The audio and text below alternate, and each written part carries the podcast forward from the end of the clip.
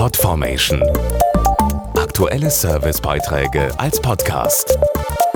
Regelmäßige Infos und Tipps aus den Bereichen Gesundheit und Ernährung. Parodontitis ist eine chronische Erkrankung, von der Millionen Menschen in Deutschland betroffen sind. Obwohl das so ist und die gesundheitlichen Folgen durchaus ernsthaft sein können, ist recht wenig über die Parodontitis bekannt. Zum Beispiel, dass sie Wechselwirkungen mit anderen Erkrankungen haben kann, wie zum Beispiel Diabetes oder Rheuma.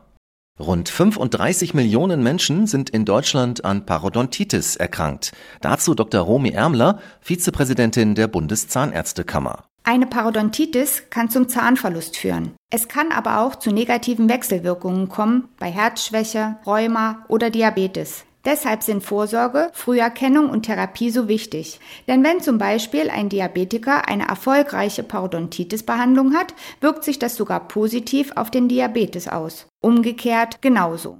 Die gute Nachricht, beide Erkrankungen sind gut behandelbar.